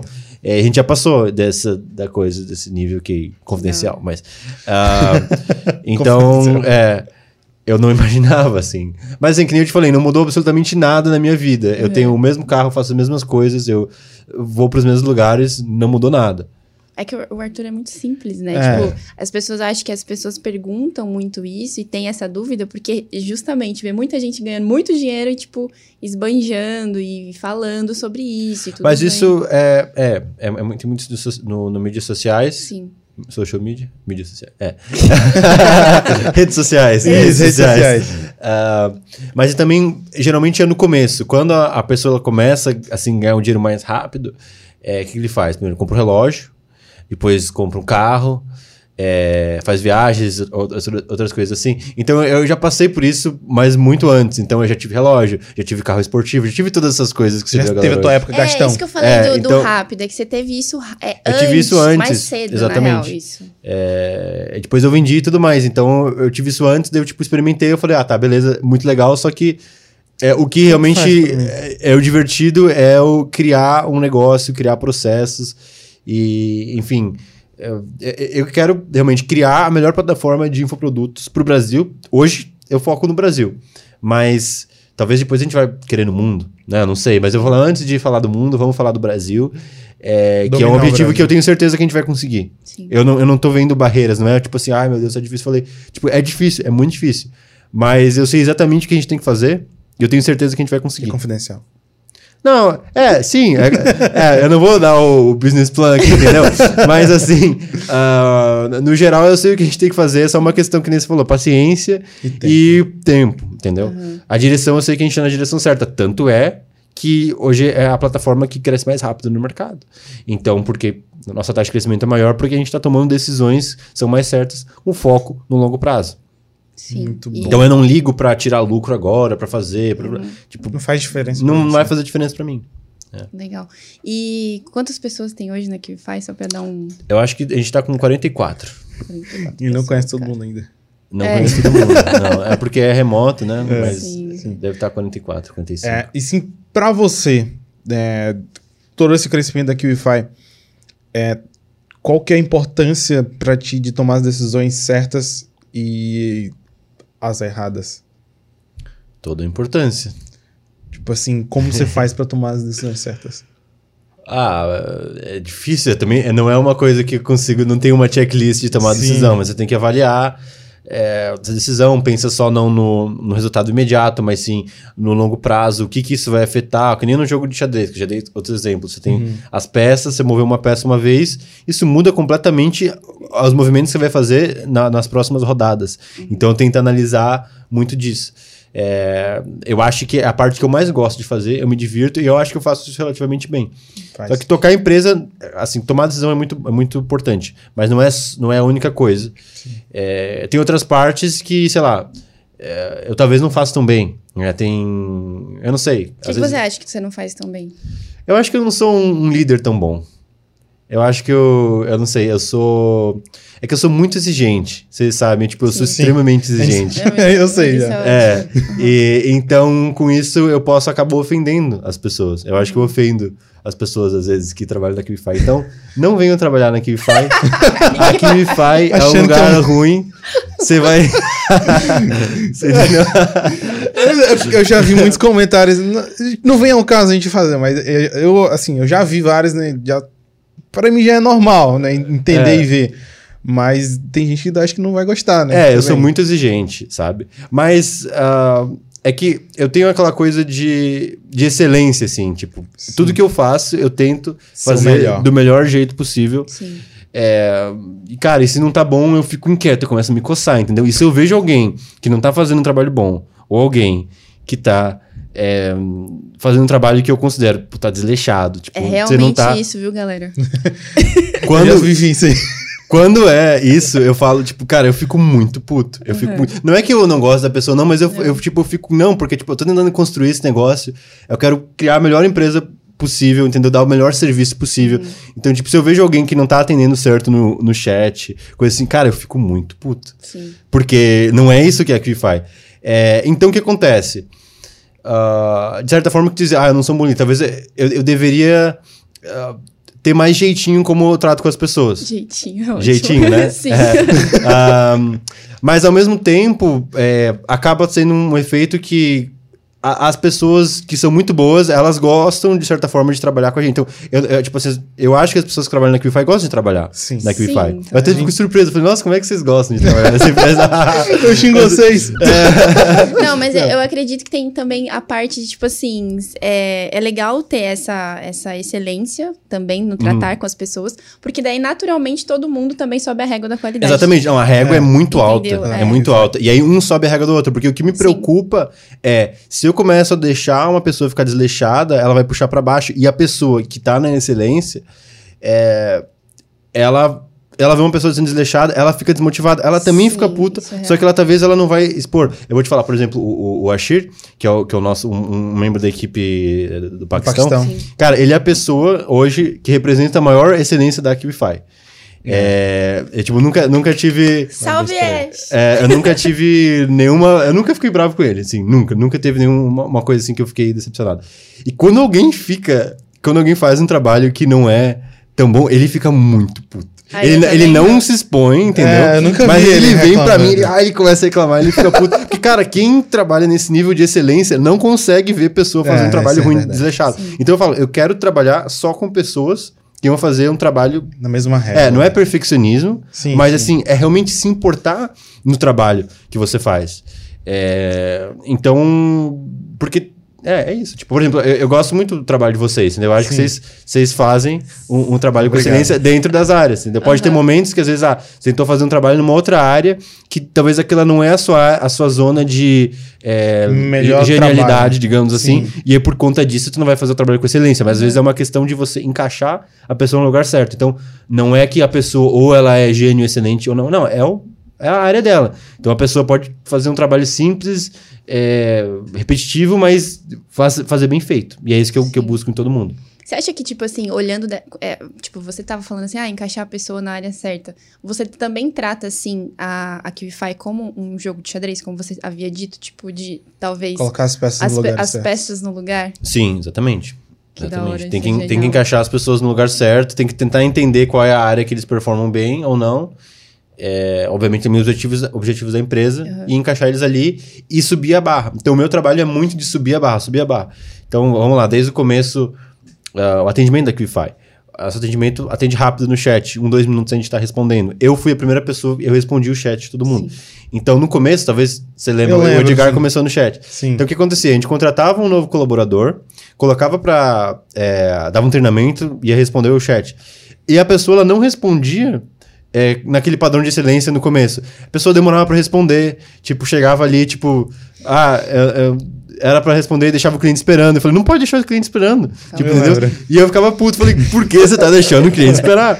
Tipo, eu não falei responder em um minuto. Tipo, n- você tá fazendo outra coisa que não tá, tipo, não tem outro chat. O que que tá acontecendo? Ele falou, ah, é, não sei, não sabia a resposta. Eu falei, tá, tudo bem, pode não saber, mas tá aqui, ó, uma das regras, não deixar o cliente esperar. E aí É, eu eu, ficava, ficava sendo chato, chato, chato, chato, chato, criar essa cultura. E aí isso faz parte do treinamento. A gente foi colocando isso em treinamento, e aí cria-se um uma galera, entendeu? Então, meio que a galera expulsa o, o- o- a pessoa da equipe e fala: você é desleixado, sai daqui. É, isso Tchau. rola na Qify. Rola, É. cara, isso hora. rola. Isso é muito louco. Isso, É, é. Eu lembro É que da quando a gente tava no chat, é, era uma das regras que a gente tinha muito claro. É, é nunca deixar o cara sem resposta. Apesar. Por mais que você não saiba a resposta, É, pra não cair a placa. Tá você não, saber, não saiba a resposta, o teu objetivo era não Sim, você deixar falou, o ó, cara eu sem não sei a resposta ainda, mas eu vou checar aqui agora, tipo, Calma aí que eu vou atrás. Exatamente, exatamente. Pra manter a conversa. Sim. Então, Sim, esse sim. tipo de coisa. E se você não eleva a barra e, e repete, repete, repete isso, é, o negócio começa a desandar. Então, eu sinto que eu tenho esse dever de temos que fazer com excelência, porque as pessoas boas gostam de fazer. Tipo, ó, eu gosto muito do trabalho da, da Ana, que, que faz as nossas experiências, a almofada, a placa, tudo. Tipo, eu, eu acho o trabalho dela excelente. Ela é uma pessoa que representa muito a, a excelência da Kibify. E talvez se a gente começasse a ficar desleixado, ela não ia se sentir motivada pro trabalho, né? Então, Sim, afeta não. as pessoas. Isso aí você, tipo, essa visão, assim, você, você teve desde quando você começou a gerenciar empresas? Não. Desde antes? Ou você foi aprendendo também? No... Essa visão cultural, se diz? Isso, cultural. Ah, bom. Cultura é um negócio interessante, porque eu já tentei ler vários livros antes sobre cultura e eu via falando você tem que escrever a sua missão, os valores e coisas assim, tem que ter uma cultura. E a gente não tem nada escrito, né? A gente tem um- uma, uma forma que a gente age. E aí, qual que foi o, o objetivo? Porque quando você está tratando de você aprender na internet, qualquer coisa, mesmo o exemplo de um infoproduto, como fazer um lançamento, como vender, você vai ter mil fontes de informação diferentes. É, e aí tu não sabe qual seguir, meio cada fonte fala, então faz isso, faz aquilo. Tu falou, mas o cara falou pra eu fazer isso e o outro falou pra fazer isso, qual dos dois que eu faço? E você tem que saber identificar. Então a forma de se identificar é ver uma pessoa que tem reais resultados em algo e você segue o conselho dela. Eu, eu vou falar da cultura, só tô dizendo como Aham, que, eu, que eu aprendi isso. É, e- e você tem que ver resultados pelo que a pessoa faz e não pelo que ela fala que faz. Então não adianta você acreditar numa pessoa que, sei lá, se você quer ganhar dinheiro, ah, ele finge ter dinheiro, ele mostra, ele aparenta com carro e tal. Uhum. Ele tá mostrando ser pra talvez ganhar dinheiro de você. Nada, nada contra. A galera vende curso na Equify, vende na Equify. Mas assim, é, tô falando que às vezes a melhor forma é de você talvez ver o que aquele pessoa tá fazendo uhum. e não o que ela tá te ensinando. Então, é, falando sobre a cultura, tem um, um empreendedor. Cara, eu esqueci, eu não sei como pronunciar o, o nome dele. Qual que é? Ele é o. Eu, eu acho que é o, é o, Mark Anderson, eu acho que é. É que eles são dois, eles têm um fundo de, de VC. Enfim, ele tem um livro que é hum, What You Do Is Who You Are. É um livro sobre cultura. Ou seja, é, o que você faz é o que você é. E a toda a ideia do livro é que essa parada de cultura, o 80-20 da cultura é o que você faz. É o agir pelo exemplo. É tipo, é, então, é, resumindo, é isso. Então ele conta história. Então ele, ele dá o exemplo é, de uma. Ele usa bastante, ele gosta de um livro que tem um cara lá que é o nome francês, que eu não vou falar aqui para não passar vergonha, eu não sei falar francês, mas ele é um, um, escravo, um escravo é, do Haiti e ele, ele fez uma. A única rebelião de escravos que foi bem sucedida no mundo. Então ele era um escravo e ele virou, tipo, meio que o presidente do país. O cara foi de escravo, literalmente, ser presidente do país. Do país. E aí ele usa muitos exemplos daquele livro. Eu também li o, o livro, eu acho que se chama Black Jacobins, alguma coisa assim. É, sobre conta a história dele. Então, tipo, ou seja, o, o aprendizado de cultura vem de um livro do, do, do, escravo que virou presidente, não de livro sobre, sobre cultura. Uhum. É, a forma que você toma as ações. Então, uma coisa que eu faço vai provocar uma reação nas pessoas. Sim. Pro bem ou pro mal. Então, por exemplo, sei lá, se eu sinalizo que eu, eu dou parabéns num trabalho mal feito, as outras pessoas vão falar, mano, peraí, o cara fez um trabalho mal feito, ele ganhou o mesmo parabéns que eu que fiz um trabalho bem feito fez. Eu queria um parabéns maior, ou que o cara que fez o trabalho mal feito e tu não ganhasse o parabéns. Uhum. Um exemplo, entendeu? Então tu tem que estar sempre medindo o que, que você vai passar. É, então por isso que eu prefiro, vamos dizer, pecar pelo excesso. Eu acabo sendo é, muito seco, às vezes, porque eu me preocupo muito, porque qual imagem que você vai passar? Eu quero dizer, esse comportamento é bom ou esse comportamento não é bom? E aí, aos poucos, as pessoas vão replicando isso aí também. Eu não sei se faz sentido isso Nossa, que eu falei, faz mas... total sentido. É, faz. explicação foda. É. É, eu acabo fazendo isso às vezes, né? Vou dar um exemplo muito bobo. Às vezes eu, eu não dou parabéns pra, algum, pra alguém, mas... Você tá cobrindo o olho? Não, ah, eu não tá. tava coçando. às vezes eu não dou parabéns pra alguém, porque às vezes eu esqueço de dar pra outra pessoa que eu queria dar só porque. Pra ela não se achar que eu não mandei parabéns pra ela. Ah, é, então, sim. às vezes eu deixo de dar porque eu acho Essa que a outra pessoa acha que ela é especial. Um, pro outro. É, é. então, a, a, tipo, ela achar menos especial. Mas, enfim, voltando à questão da cultura, eu vejo assim, dentro da QIFI, não tá escrito realmente a questão de, da cultura que a gente deve ter ali dentro, mas é porque eu acho que isso está transparecendo por todo mundo. Então acaba que o exemplo de um, a pessoa acaba por osmose é, eu, pegando. Eu, eu, gostaria, na verdade, de perguntar para vocês, porque eu que eu, eu, vejo, mas o que, que vocês acham? Tipo, como é que é trabalhar na Kivify? Pontos bons, ruins. Fala é, você primeiro. Como é que você enxerga a nossa forma de trabalhar e tal? É, assim, é, eu não tenho isso formado na minha cabeça, eu vou tentar fazer agora. Assim, eu vejo uma galera muito feliz trabalhando ali, porque gosta e acha legal o, o, o crescimento que a gente tem, o, como a gente é organizado, o, o impacto que a gente tem dentro do mercado como a gente vem crescendo muito rápido e a galera acha legal. Nossa, então elas sentem ali, não sei dizer, né? A energia de, de fazer acontecer. De fazer acontecer. Então, é. ver o resultado, eu acho que motiva todo mundo que tá trabalhando. Porque assim, todo mundo é importante ali dentro. Todo, quem tá ali dentro é importante. Cada papelzinho dele ali, né? Tem uma função em que, se não tiver ele, pode ser que não aconteça bem, né? O, o final, eu posso dizer, né? Então acaba que ver acontecer é que motiva a galera a querer fazer sempre muito bem, fazer muito. É, ter aquela régua sempre lá em cima para melhorar sempre mais. Enfim, eu tô me perdendo já. É, vai, vai, Carol, a gente se perdeu. Não, é exatamente. Eu faço das palavras do Edgar as minhas, assim. Tipo, eu me desenvolvo muito na QIFI, tem muita coisa que eu preciso desenvolver. Eu também. E eu gosto muito, do, apesar de ser estranho, mas eu, eu, eu acho ótimo o seu jeito de, de gerir, assim, porque realmente cria uma cultura, apesar de me deixar tensa De medo, vezes. assim, né? De medo. Sim, não vou mentir, tenho um pouco de medo. E, mas assim, mas não é uma coisa negativa, sabe? Tipo, que às vezes tem pessoas que trabalham muito bem sob pressão e outras não. E, tipo, não é, não, não trabalhar na, na QFI não, não é tem é a ver com. So, com pressão, não é, isso. Mas às vezes você, você para e faz uma auto-reflexão. Tipo, será que eu tô. Dando o meu realmente, melhor. é, será que eu tô dando o meu melhor? Acho que não tô dando meu melhor aqui. Caracas, olha como isso me limitou. Então, tipo, eu acho isso muito foda, assim, da, tipo, desde o início, assim. É. Acho foda. Mas você falou de 80-20. O que, que seria o 80-20? Tem muita gente que pergunta. Nas e- caixinhas. Nas caixinhas, Aham. principalmente. 80-20 é o princípio do Pareto, que é um cara lá que inventou isso aí. Ele não inventou, mas vai- ficou com o nome dele. Com certeza que já existia. Que é 80% do resultado vem de 20% do, espo- do esforço. Mas quando eu falo 80-20, é- eu quero dizer focar no que realmente importa. Ou seja, o que realmente importa. Então, vamos dizer, mesmo dentro da Equify, você tem ali tá, poucos produtores que trazem a maior parte do faturamento, por exemplo. Sim. Sempre, é, é- tudo tem isso aí. Então, o KiwiCasts vai ter mais ou menos, né? 80% das visualizações vão estar em 20% dos vídeos. Então, tem esse, esse efeito de alguma coisa que importa e outra não importa. Então, um hack que eu, que eu tenho é de como tomar essas boas decisões. Eu sempre tento ficar pensando: será que isso é 80-20 ou não? Será que isso aqui vai dar um efeito é, que realmente importa ou não? Porque tu tem todo mundo no seu trabalho, na sua vida pessoal, ou profissional, ou enfim, isso se aplica para qualquer coisa.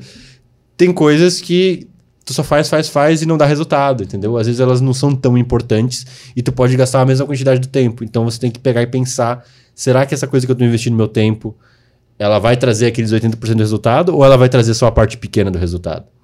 É basicamente isso. Então, vamos pras caixinhas? Tem, tem uma caixinha Tem umas caixinhas aqui que a gente abriu. Lotou de pergunta, inclusive. Aqui, tem já. algumas perguntas que, ele, que tem aqui que ele já respondeu, tá? É, aqui, ó. Qual foi o seu maior medo no início? Não, nenhum. Não teve medo. Foi o que você perguntou também, se não tinha É. medo de... né? Quais os maiores desafios que a QI5 vem enfrentando? Eu acho que. Pensando. Ele não expôs, gente, né? É a gestão de pessoas. Porque na medida que a empresa ela sai de um nível que você, sei lá, eu, eu, tô liderando a empresa, aí eu tenho, sei lá, sete pessoas que são meus liderados diretos. Aí chega um ponto eu não consigo liderar todo mundo diretamente, aí tem que ir para um próximo nível, e aí eu tenho que ter os outros líderes, né, gerentes liderando grupos de pessoas. Então aí eu vou ter sete gerentes, que cada um desses sete vão estar gerindo mais, é, cada um sete, por exemplo. Aí vai, vai aumentando, e, ou, ou cinco, dependendo da matriz gerencial. É, e aí acaba tendo situações onde a gente vai tendo, sei lá, setores como, sei lá, o do marketing, que eu tenho, tem eu, daí tem uma pessoa gerindo, aí abaixo dela tem outra pessoa gerindo outra que tá fazendo, então você vai tendo várias camadas e aí pode acabar tipo, não tem mais tanto aquele contato direto, sabe? Sim. Então você tem que pegar pessoas muito boas para estar comandando setores diferentes da empresa e, e certificando que a, entendeu? as pessoas que estão mais abaixo dessa linha de comando, digamos assim. Estão fazendo o que você quer. Não, é, não, não exatamente o que eu quero, não é o que eu quero, porque, querendo ou não, num determinado nível aí que entra, tipo, eu tenho que dar um objetivo mais aberto, entendeu? E aí cada pessoa vai tomar suas próprias decisões, vai passar um objetivo para outro, que vai se transformar em tarefas. E, e aí ocorre o risco de, sei lá, o objetivo que eu tinha lá em cima, é, na verdade, a, a visão lá de cima ela acaba sendo diferente do que está lá embaixo. É, é muito disso. É, esse é um desafio. Muito bom. E, e também é porque é, tem muitas, muitas coisas diversas na empresa. A empresa vai ficando mais complexa, sabe? E outro problema é que ah, lidar com, com gente. Tipo, problemas hoje que, que eu não, a gente não tinha antes. Quanto mais gente você tem que lidar com o problema pessoal da galera. Sim. É, isso é um desafio também. Ao mesmo tempo que é um problema, também é legal, porque a empresa tá crescendo, né? Faz... Ela é, é, é o único jeito, entendeu? É o único que você queria. forma. Oi? É um problema que você queria, indiretamente. Não, eu, eu, não, eu não, tenho, não fiquei pensando muito nesse Sim, problema, sim. mas é interessante ele ver o problema acontecendo. Assim. Sim, sim. Sim. Como ter uma fintech tão foda como a QIFI no sentido de branding? no sentido de branding. Bom, acho que a gente pode falar sobre branding aqui. É, é diferente. Volta naquele assunto lá que a gente tinha falado de marketing direto, que você faz o anúncio e o cara é, Compra direto. sim compra ou não? direto. Ou seja, o que, que você está fazendo ali? Você está.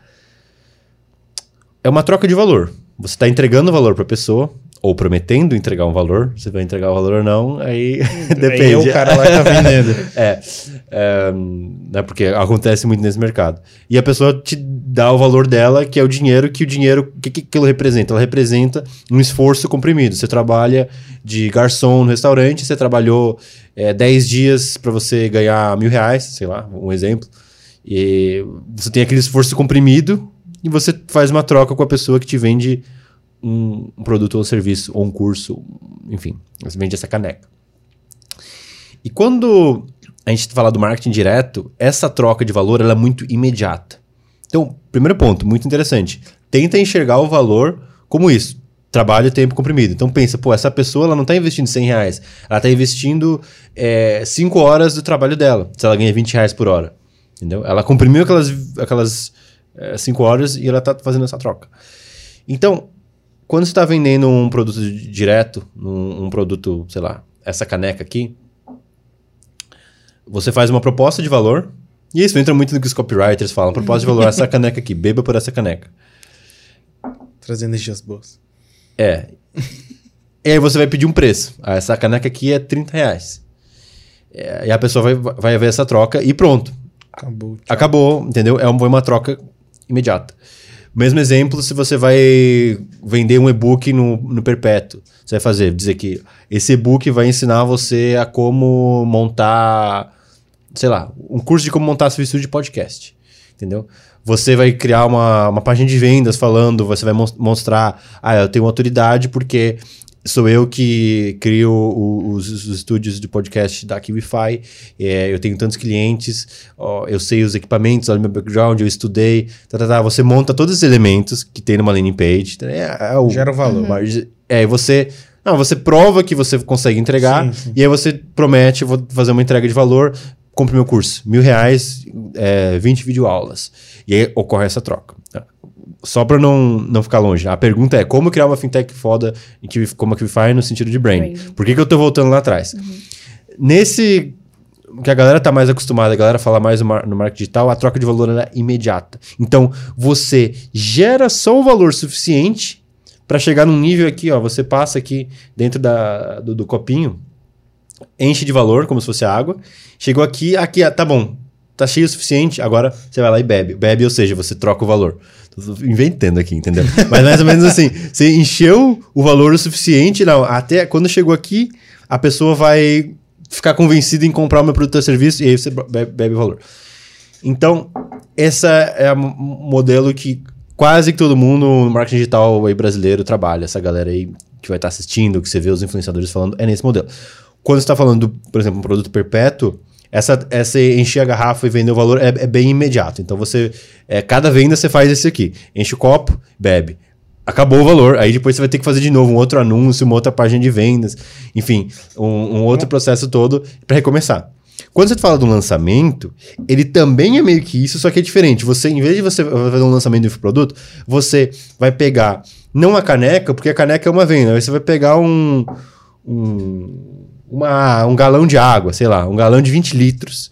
É, e aí tu enche muito aquele valor como?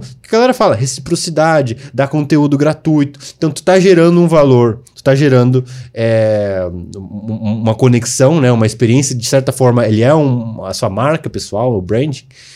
E aí tu enche aquela... Galão. Galão, talvez não um galão de, de 20 litros, talvez já não menos. Vamos dizer que é um, um de 5 litros, uhum. tá? Pra fazer um lançamento. E aí tu pegou um de 5 litros, e aí beleza. Aí chegou a hora de lançar, você tem 5 litros. E aí tu vai lá e tu, lançamento, tu vira de 5 litros e tu bebe tudo. Ou seja, tu faz aquele lançamento do 1 um milhão num dia. Ou seja, tu, te, tu consome Sim. aquele valor que você gerou pros outros. Sim. E aí tu, tu, tu gerou. Tu, às vezes tu não vai conseguir beber tudo, tu vai beber 4 do, do, dos 5 litros, que é tipo é o máximo. Uhum. Tu bebe toda a água do, do dia, e aí no fim você sai do lançamento e você tá destruído, que é todo mundo sai do lançamento e tá, tá, tá destruído. É, e a gente vê muito isso na Kify, cara. O pessoal lançamento fica muito estressado. Né? é, é, muito, é, muito, estressante, cara. Eu, eu fico estressado só de olhar.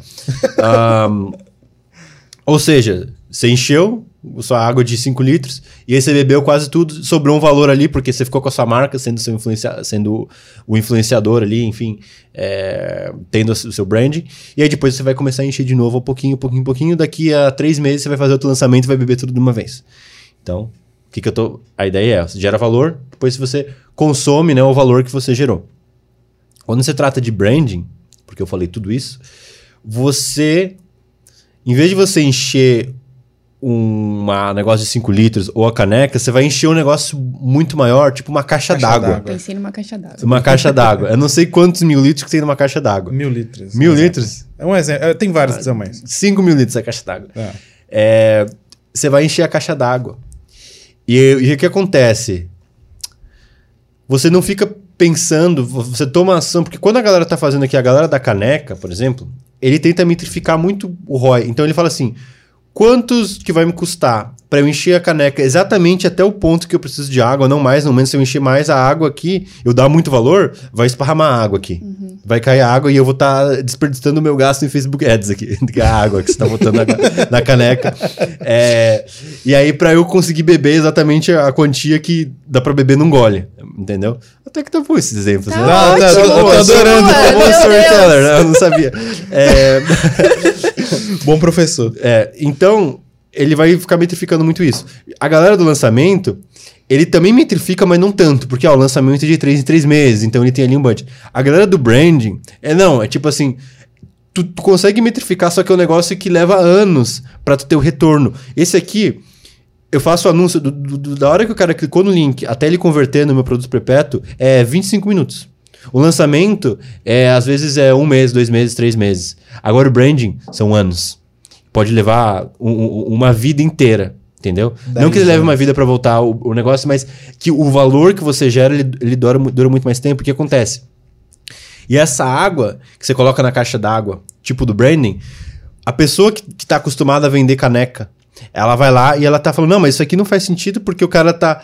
é, a água custa, sei lá, tantos 10 reais pra encher uma caneca de água, 5 reais. E aí pra você encher uma caixa d'água, ela...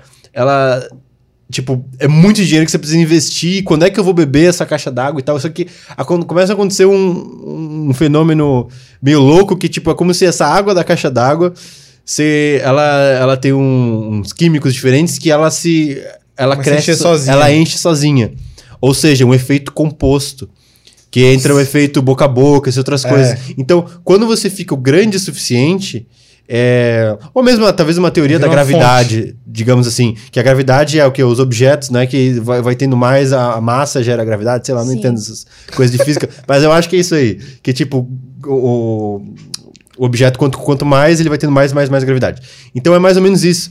E aí você foca em gerar boas experiências para as pessoas e você assimilar, assimilar essas experiências com a sua marca, com a marca da QIFI. Então, tudo isso que a gente está fazendo, quando a gente faz aqui um QICast, pode parecer contraintuitivo, falar, não, mas espera aí. Porque é isso que eu vejo, muita gente que vem desse outro mercado, e era a forma que eu também pensava. Como é que você metrifica? Eu falei, cara, você não metrifica. Entendeu? Você. Associa a boas experiências e vai enchendo a sua caixa d'água. A caixa d'água ela fica maior, sei lá, daqui a pouco aquela caixa d'água vira uma piscina, entendeu? E ela vai vai virando uma espuma, sei lá, o negócio vai crescendo e ele começa a crescer e sozinho. você nem olha pra, pra métrica. E aí você vai tirando aos poucos, entendeu? Então vai lá, não, eu vou pegar aquela caneca, eu pego a caneca e bebe. Só que aí você tem uma fonte de água que cresce sozinho. É uma loucura esse papo, Nossa, né? É, então, assim, você vai tendo. Você tem que ter associações da sua marca a boas experiências, a coisas que o cara fala, putz, porque a galera tá tão acostumada a ver, não, eu, ele vai encher o negócio aqui, já vai exatamente, tipo, a troca já é agora, já dá aqui, troca agora, me dá o valor, dá o valor, dá o valor. E o que a gente faz, não. Eu falo, não, eu te entrego o valor, te entrego o valor. Eu vou dando, dando, dando, dando, dando, dando, dando. E aí, depois, a pessoa ela acaba usando a Qify, ela gosta e fica, e aí eu recebo esse valor de volta, só que no longo prazo. Então é um jogo de longo prazo.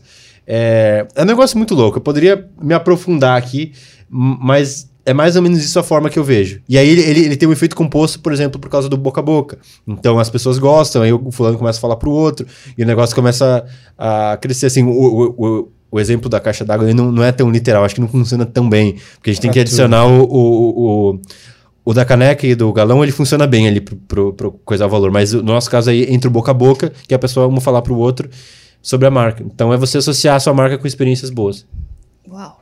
Nossa, foi um, foi um exemplo muito, muito bom e bem complexo. E, e a questão também é que eu também pensava assim, a galera do, do digital que está acostumado ao marketing de resposta direta, eles tendem a achar que a galera de branding é burro, entendeu? Eu vejo pessoas até muito inteligentes falando, oh, idiota, ele gastou 2 uh, milhões numa campanha de branding. Ah, olha aquela marca, fez o um anúncio na TV, custou tantos. Se esse cara soubesse fazer Facebook Ads, fazendo uma página de vendas com um anúncio converte bem o criativo, escrito do jeito, tararara, usar um AdSpy, tipo, ele ia economizar, ia ter um retorno muito maior. O burro é você. Não é a pessoa, porque quem tá fazendo brain, na verdade, eles estão jogando um outro jogo. É um jogo diferente. Não, eu também achava, eu, eu era burro. Eu achava que, cara, não, é, eles estão desperdiçando dinheiro, mas não é. É só que o teu horizonte. Tu tá pensando em fazer uma conversão em 25 minutos. Fazer uma conversão em 3 meses, no caso do lançamento. Que eu já acho bom, eu gosto do lançamento porque é mais longo prazo, 3 meses é longo prazo. Mas aí você tem que pensar, não. Como é que isso vai se comportar daqui um ano, daqui 5 anos, daqui 10 anos, 20 anos? É um outro jogo. É, é diferente. Nossa. Entendeu? Você joga um jogo longo prazo. É, que aula. Eu tô tentando formular uma pergunta que eu pensei Não, é, é, é, porque assim, o cara que faz o lançamento, você disse que ele tem um tempo de conversão de 25 minutos, mais ou menos, né? Não, Seria... lançamento não, é um perpétuo. Isso, um perpétuo, isso. Uhum. O cara que tá vendo branding, ele não tem uma conversão ali tão rápida. Exatamente, pode levar anos. Claro, sempre vai ter o cara, vai ter um que, tipo, em um Mas... minuto ele vai vir magicamente. Só que tem São um exceções. Cara... Exceções. É, porque ele vai levar, vai levar meses. E a gente vê isso muito na Equify. E o que acontece? Como. Tem outra questão, né? Você não pode enganar o cara quando você está fazendo brand. Sim, sim. Porque, vamos dizer, no, no exemplo que o cara ele perguntou, como fazer uma fintech de sucesso, etc. Você tem que ter um bom produto, porque você vai ganhar no longo prazo também. Se a pessoa ela vira, o produto não é bom, ele vai experimentar, ele vai ficar uma semana e ele vai embora. Sim. Pra gente também é a mesma coisa. E ainda vai falar que é ruim pros outros. E vai falar que é ruim pros outros. O boca e aí... a boca vai funcionar, só que do ao contrário. Exatamente, ao inverso. A gente é. tem que ser, entregar a, a experiência boa.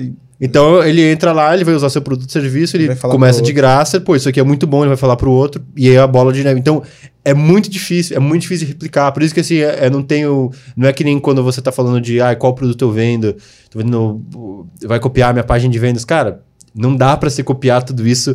É, a marca, essas coisas, assim, as experiências, o, o longo prazo você não copia. É, e aí, é isso que, por isso que esse jogo é muito mais interessante no mais longo prazo. divertido, então. É muito mais divertido. Também. Ah, a estratégia é muito, muito melhor. É, é. esse negócio que você falou, por exemplo, do boca a boca, é, eu não lembro, acho que foi você que falou para mim, eu não lembro mais quem foi que falou. É, o cara que. O, vamos colocar um. Vou dar o exemplo do infoprodutor.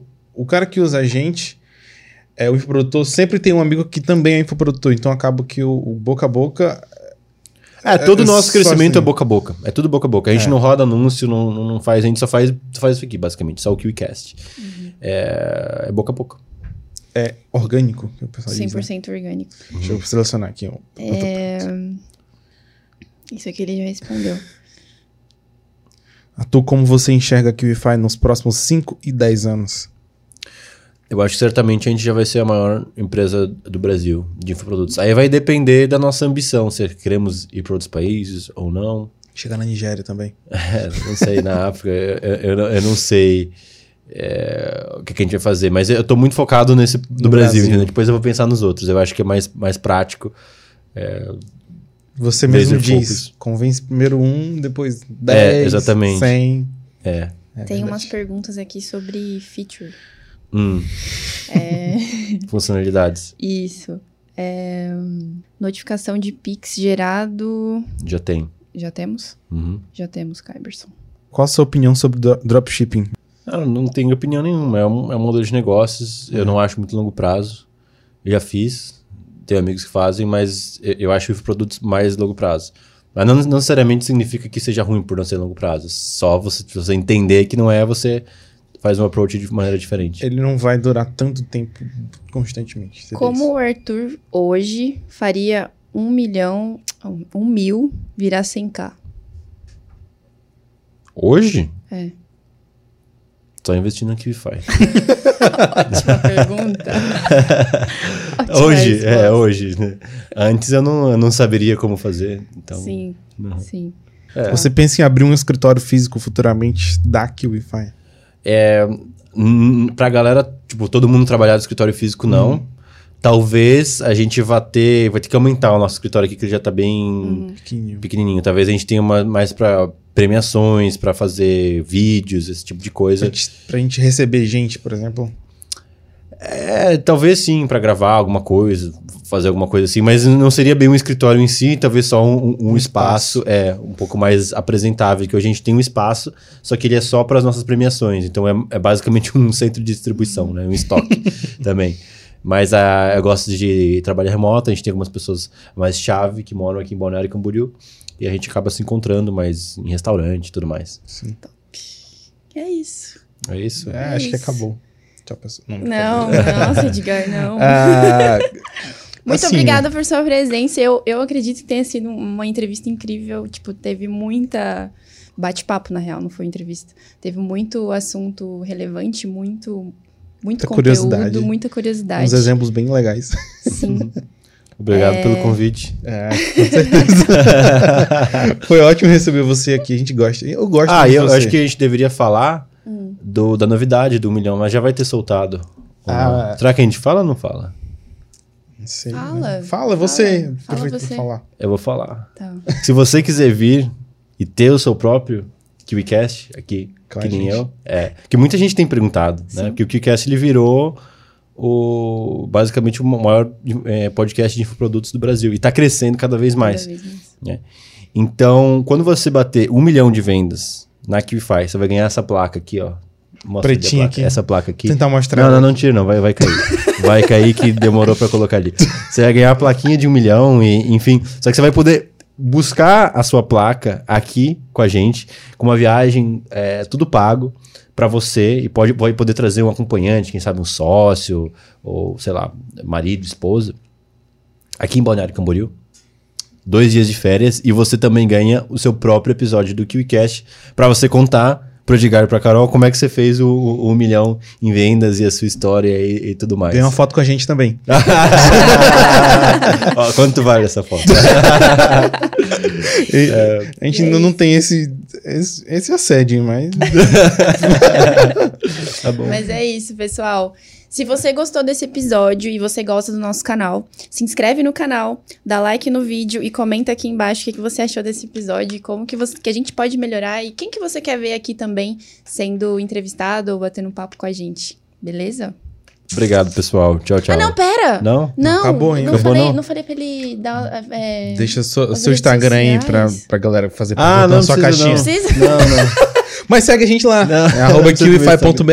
É isso. K-I-W-I-F-Y.br. Você já sabe. Valeu!